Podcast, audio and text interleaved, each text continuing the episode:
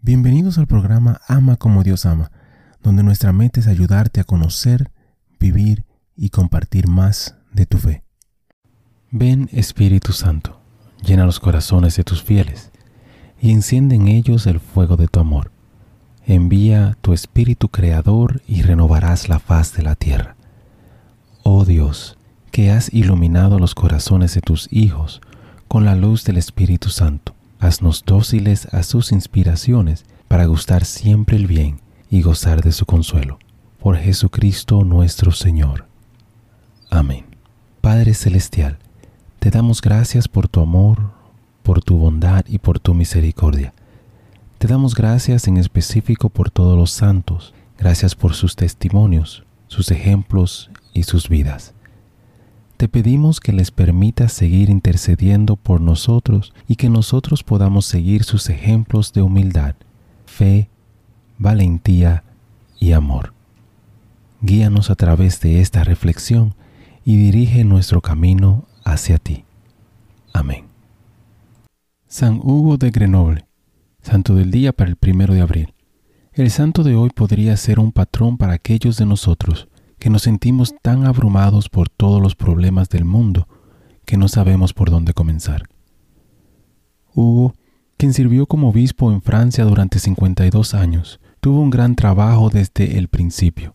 La corrupción parecía acechar en todas direcciones, compra y venta de oficinas de la iglesia, violaciones del celibato clerical, control laico de la propiedad de la iglesia, indiferencia religiosa o ignorancia.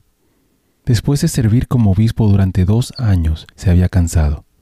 Trató de desaparecer en un monasterio, pero el Papa lo llamó para que continuara el trabajo de reforma. Irónicamente, Hugo fue razonablemente eficaz en el papel de reformador, seguramente por su devoción a la Iglesia, pero también por su fuerte carácter. En los conflictos entre la Iglesia y el Estado, fue un inquebrantable defensor de la Iglesia apoyó sin miedo al papado, fue elocuente como predicador, restauró su propia catedral, hizo mejoras cívicas en la ciudad y soportó un breve exilio. Hugo puede ser mejor conocido como patrón y benefactor de San Bruno, fundador de la Orden de los Cartujos. Murió en el 1132 y fue canonizado solo dos años después. Reflexión. En medio de nuestra confusa vida en estos días, oremos por la capacidad de superar la refrigia y ver las cosas a la luz de la fe, como lo hizo San Hugo. Hermano y hermana, te invito a pedir por la frialdad de aquellos que se apartan de su fe, al igual que por la confianza en Dios de que Él siempre estará con su iglesia. Bendiciones. Gracias por participar y compartir de esta reflexión con nosotros. Te invito a suscribirte al canal y a compartirlo si piensas que puede ser de bendición para ti o para alguien más.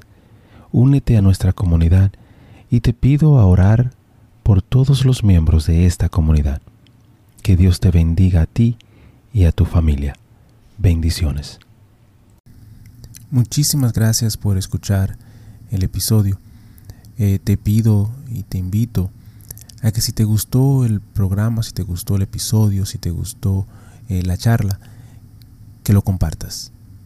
De igual manera te pido y te, te ruego que ores por nosotros, que ores por este ministerio.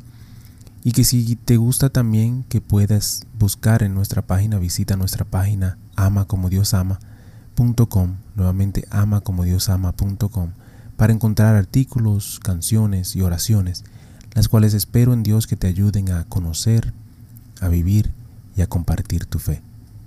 Bendiciones, que Dios te acompañe hoy y siempre.